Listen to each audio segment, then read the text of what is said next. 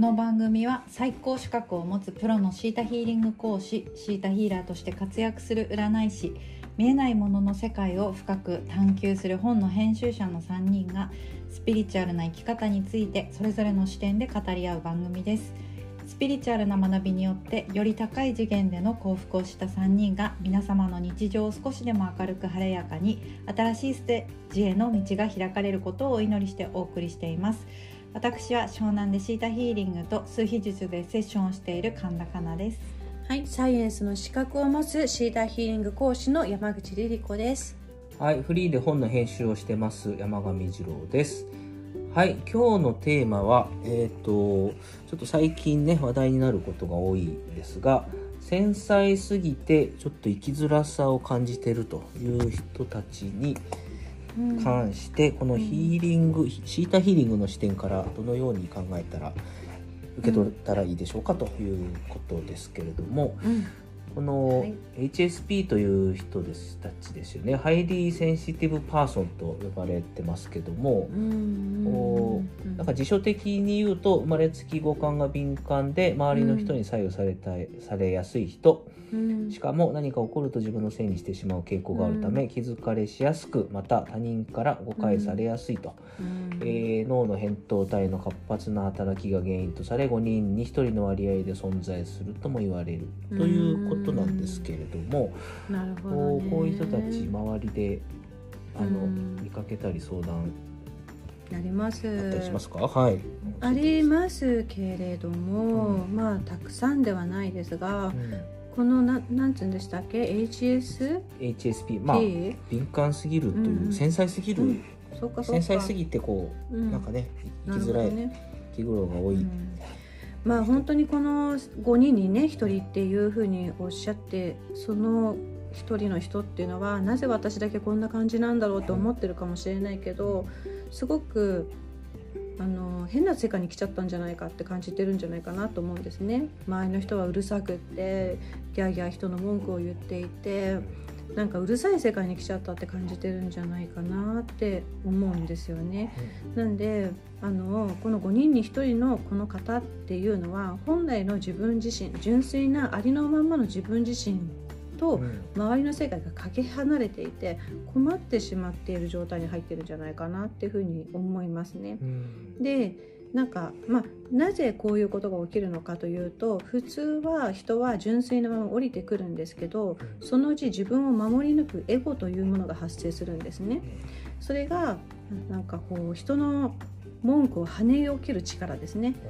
それが反発心うるさいなとかあのな自分だってそうでしょっていうふうに反発する気持ちっうんていうのが自分にテロテロテロって現れてきてその気持ちで守られるのでもろに受け取らないんですよ。うんうん反発心が。うんうん。うん、だけどこの5人の1人の方っていうのは、この反発心さえも自分に持たなかったんだと。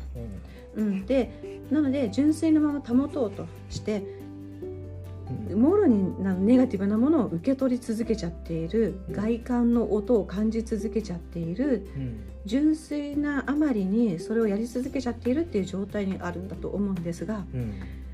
えっと、すごくそういう方々に知っていただきたいのはうん。その純粋なまま保てるっていうのは特別な幸福感を持っている特別な人なんだっていうことですね。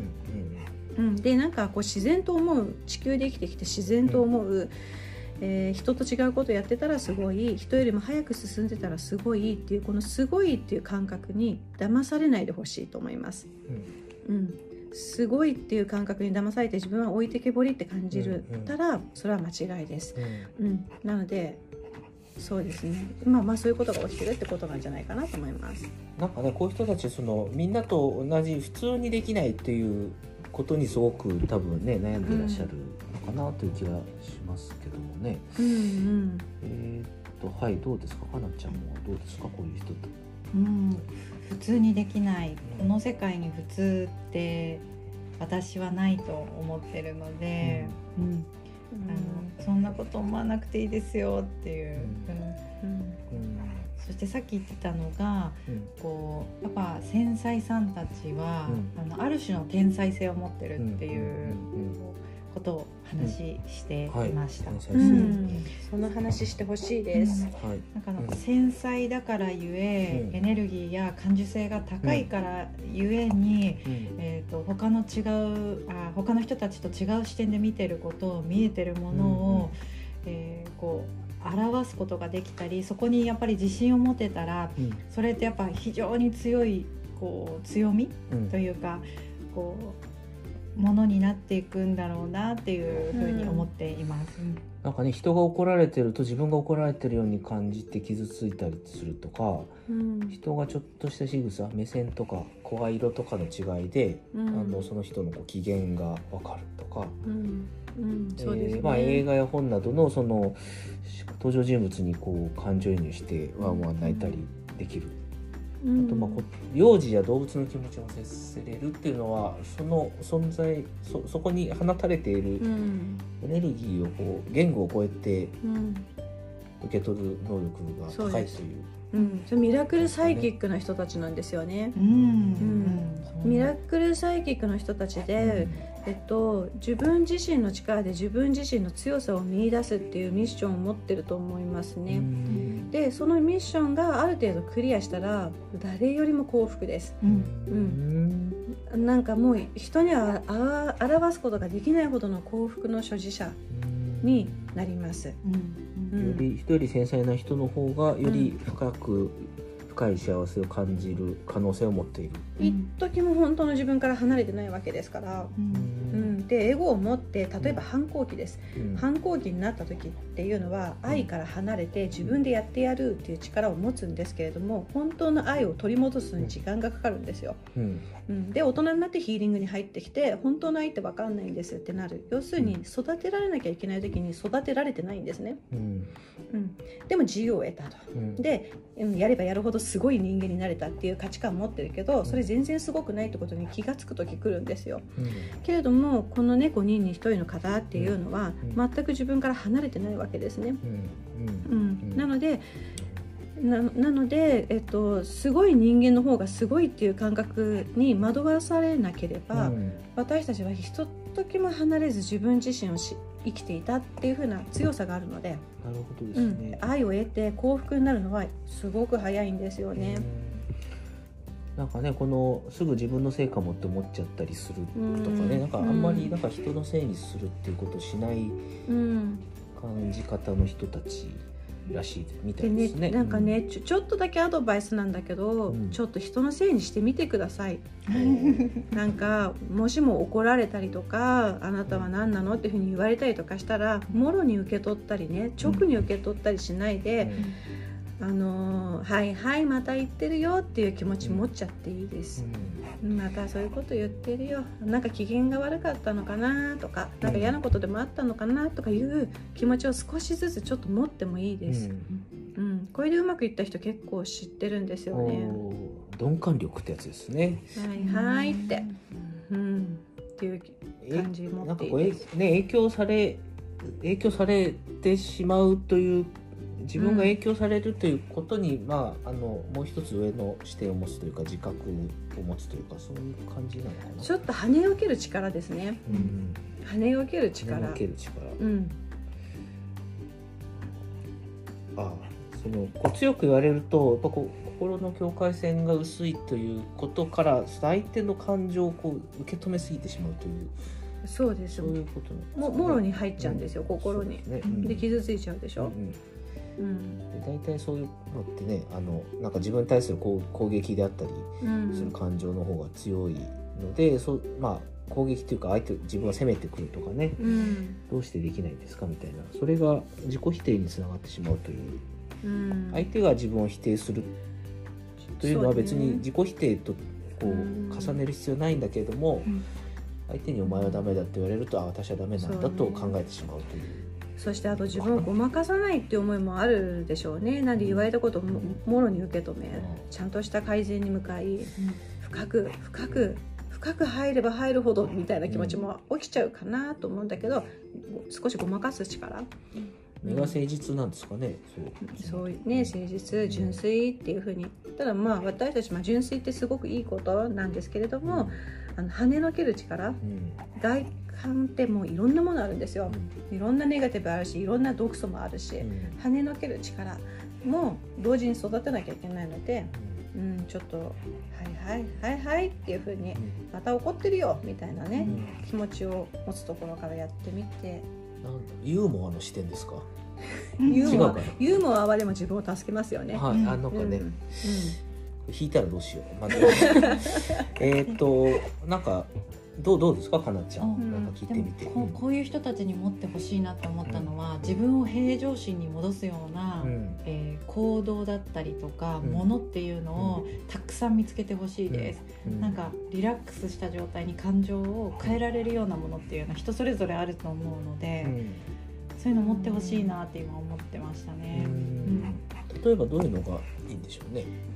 そうだな、えー例えば私の場合だと、こうなんかすっごくこう仕事とかでもあ疲れたな今日はって思った時は、あ韓流のドラマを見ますね。ドラマね、はい。しかもラブコメが好きなのでラブコメ。ラブコメを見て、うん。え見るとそこに集中するので、うん。なんかあったこと忘れたりします。韓流ドラマうん。何がおすすめなんですか？あ？私が今見てるのは、うん。あの見てる あ、もうスマホで持ち歩いて、移動中に。はい、私が今見てるのは「えー、と主君の太陽」っていうあ、聞いたことないあのこう、えどういう話なんですか？これはですねケチで傲慢で自己中な社長と霊霊視能力がある変わり者の女そんな2人を取り巻き次々と起こるさまざまな事件を通じ次第に2人が恋人になっていくっていう。また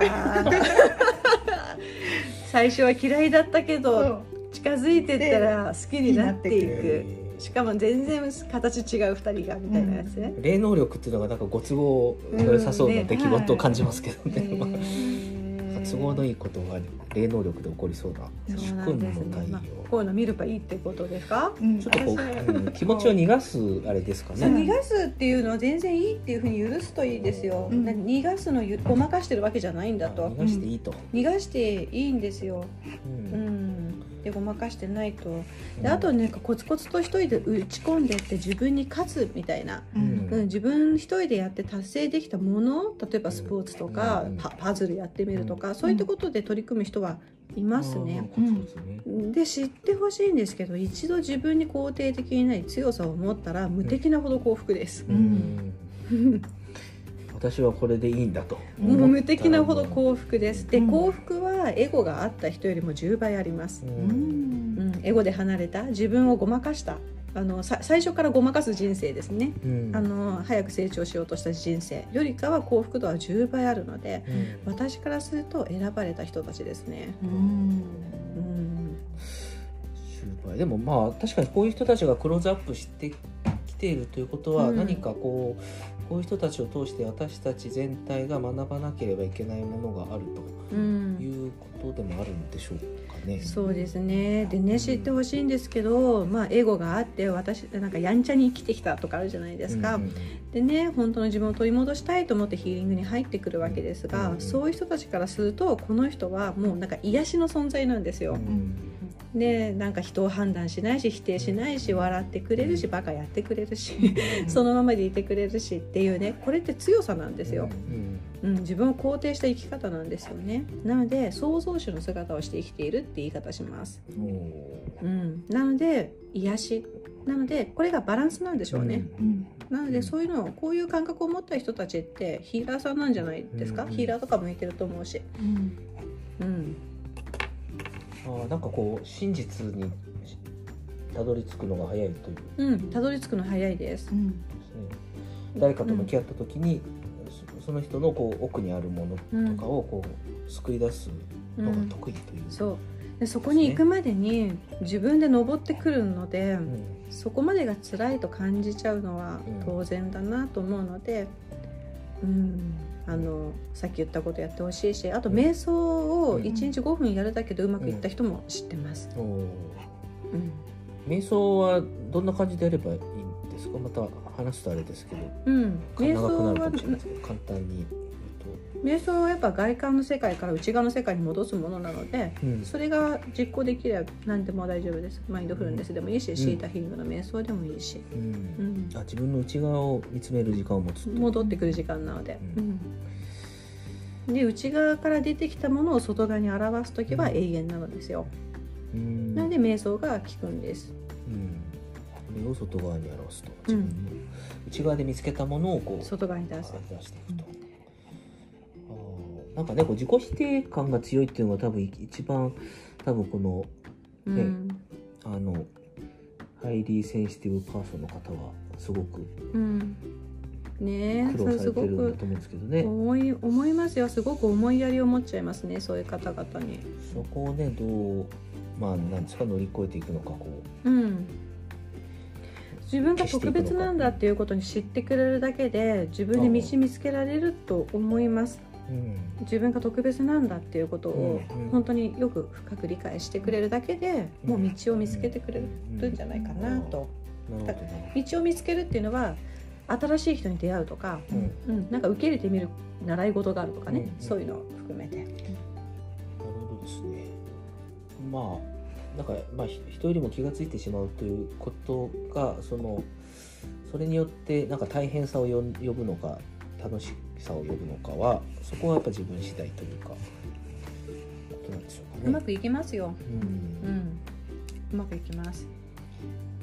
うん、あと私がすごい自己否定強くなってしまった時は、うんすっごい近くにいる友達とかそれこそ家族とかに「私のいいところを3つ言ってください」って毎日言ってましたね。狭それいいよね。それいい、すっごくいい。か、なんか家の中ってすごく大事で。本当えに昨日と同じじゃゃないとか言う言わない？あありましたそういうの。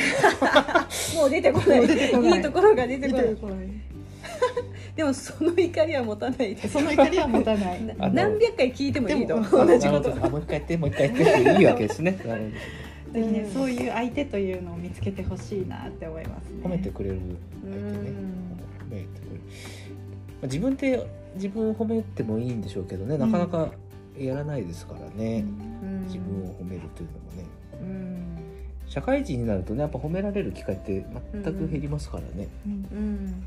大体仕事とかでもね、自分でいい仕事したなと思って相手に渡してもあの問題ないですからこれで進めますぐらいのうん感じが多いのでね。うん。まああす社会のこのエネルギーっていうのが何を改善すればうまくいくのかっていう流れがあるじゃないですか。うんであとダメだった点を上げろみたいな。うんうんで後悔から進むみたいな。うん、そうですね。ね、んそういうのにうんが社会はあるからうんでも自分だけの空間を変えることできるので、あそうですね。まず問題に注目するっていうのがやっぱり社会のこうなんですか常識というかねかんうん。考え方の基本なんで。うん。うん。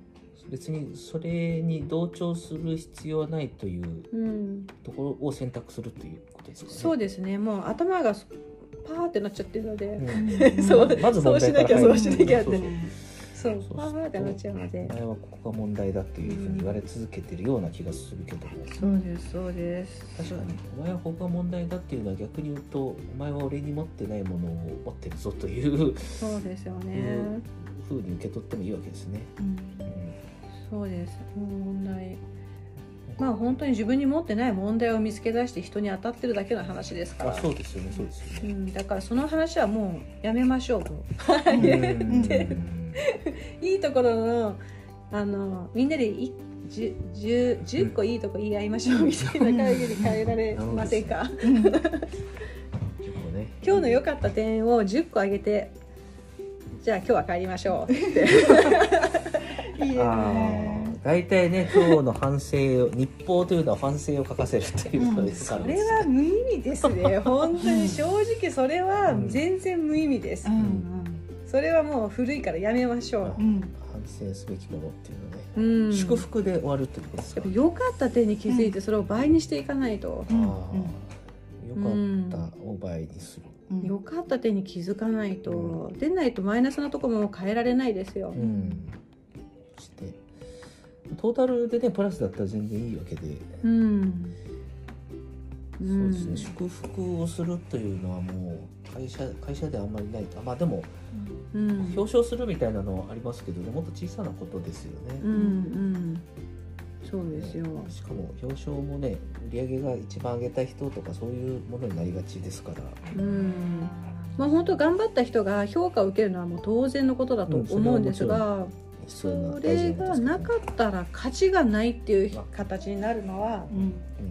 なんです戦いですよね。それちょっと違うんじゃないかなと思ったりうん。しますがまあその負けたという人負けたという人がその勝者を作ったわけですしとか言って、えー、とそうですね。負けでも負けてあげてるっていうかねそんかそうそう。あのね HSP の人たちはこう負けてあげてる優しさがあるそうですそういうところねもあるのかな、うん。幸福が幸福度はすごいあると思いますよ、うんあーなんかねちょっとしたことでこう喜びを感じる力が強いっていうこと強いですよね。うんすごく強い、逆に、うん。うん。うん、それはじゃあこのね人生っていうかこの暮らしをより深く味わえる、うん。うん、時代的にはもうちょっとですね。うん。時代が変わって風向きが変わるのもあともうちょっとなんですよ、うんなのでこういうね 5, 5人に1人の方が自分中心の時代が来るとか思っちゃっていいんじゃないかなと思ってしまったりします、そうですね。早くもそうですね。あの何を話そうかって困ってましたけど風の時代の話をまだしてませんでしたね、そうですね。そうですね。もう近いうちにじゃあこれもテーマに出しましょうかね。そうですね風の時代は来た。もう来ている。あもう来てる。もう始まってる、今。ではあのごおご黄金時代と呼ばれているものも、もう来てる。うん。真っ最中なので。うん。皆さんの意識が変化する時ですから受け入れていってほしいなと思います、うん。そうですね。これまたいずれあんまり遠くになると通り過ぎちゃいますけど、次のはいテーマとかになりますか、マにしてみましょうかそうしましょうね。はい。はい。じゃあそろそろ。恒例の恒例の美徳カードに。カードをやっていきましょう。うん。繊細さんに何か。こうんうん。じゃあ出てきますようんさあ二郎さんに聞いていただきましょはい。だいぶち今度はこっちが出てきたはいあここにここのこれに。はい。はい。陽気。お？えー陽気であるということは物事の明るい面を見てそのどのようなことが起こってもその中に良いことを探そうとすることです楽観主義と信頼という肯定的な態度を維持することです陽気な態度で与える時私たちは心の底から役に立とうとしています。生きることが辛い時ですらその状況の中で最善を尽くします。全てのことがうまくいくことを信じます。幸せに需要を与えます。陽気な微笑みは全ての人の一日をパッと明るくしてくれます。なるほどね。陽気。はい。陽気。陽気っていうのも美徳なんですね。陽気は美徳ですよね。あ私はい。うん。陽気っていうのはそうですね楽観主義っていうのと信頼うん。の肯定的な態度でしょ、うん。楽観主義っていうのはいろいろ人間は深く考えて先の嫌なことは先に考えて解決しておこうって考える性質があるんだけどうん。楽観主義っていうのは、えっとえっと今考えてもしょうがないものをに時間は費やさない。うんそれよりも今目の前にあるものに対してうん。楽しみを注いでしまおうじゃないかっていうのが楽観主義なんですよ。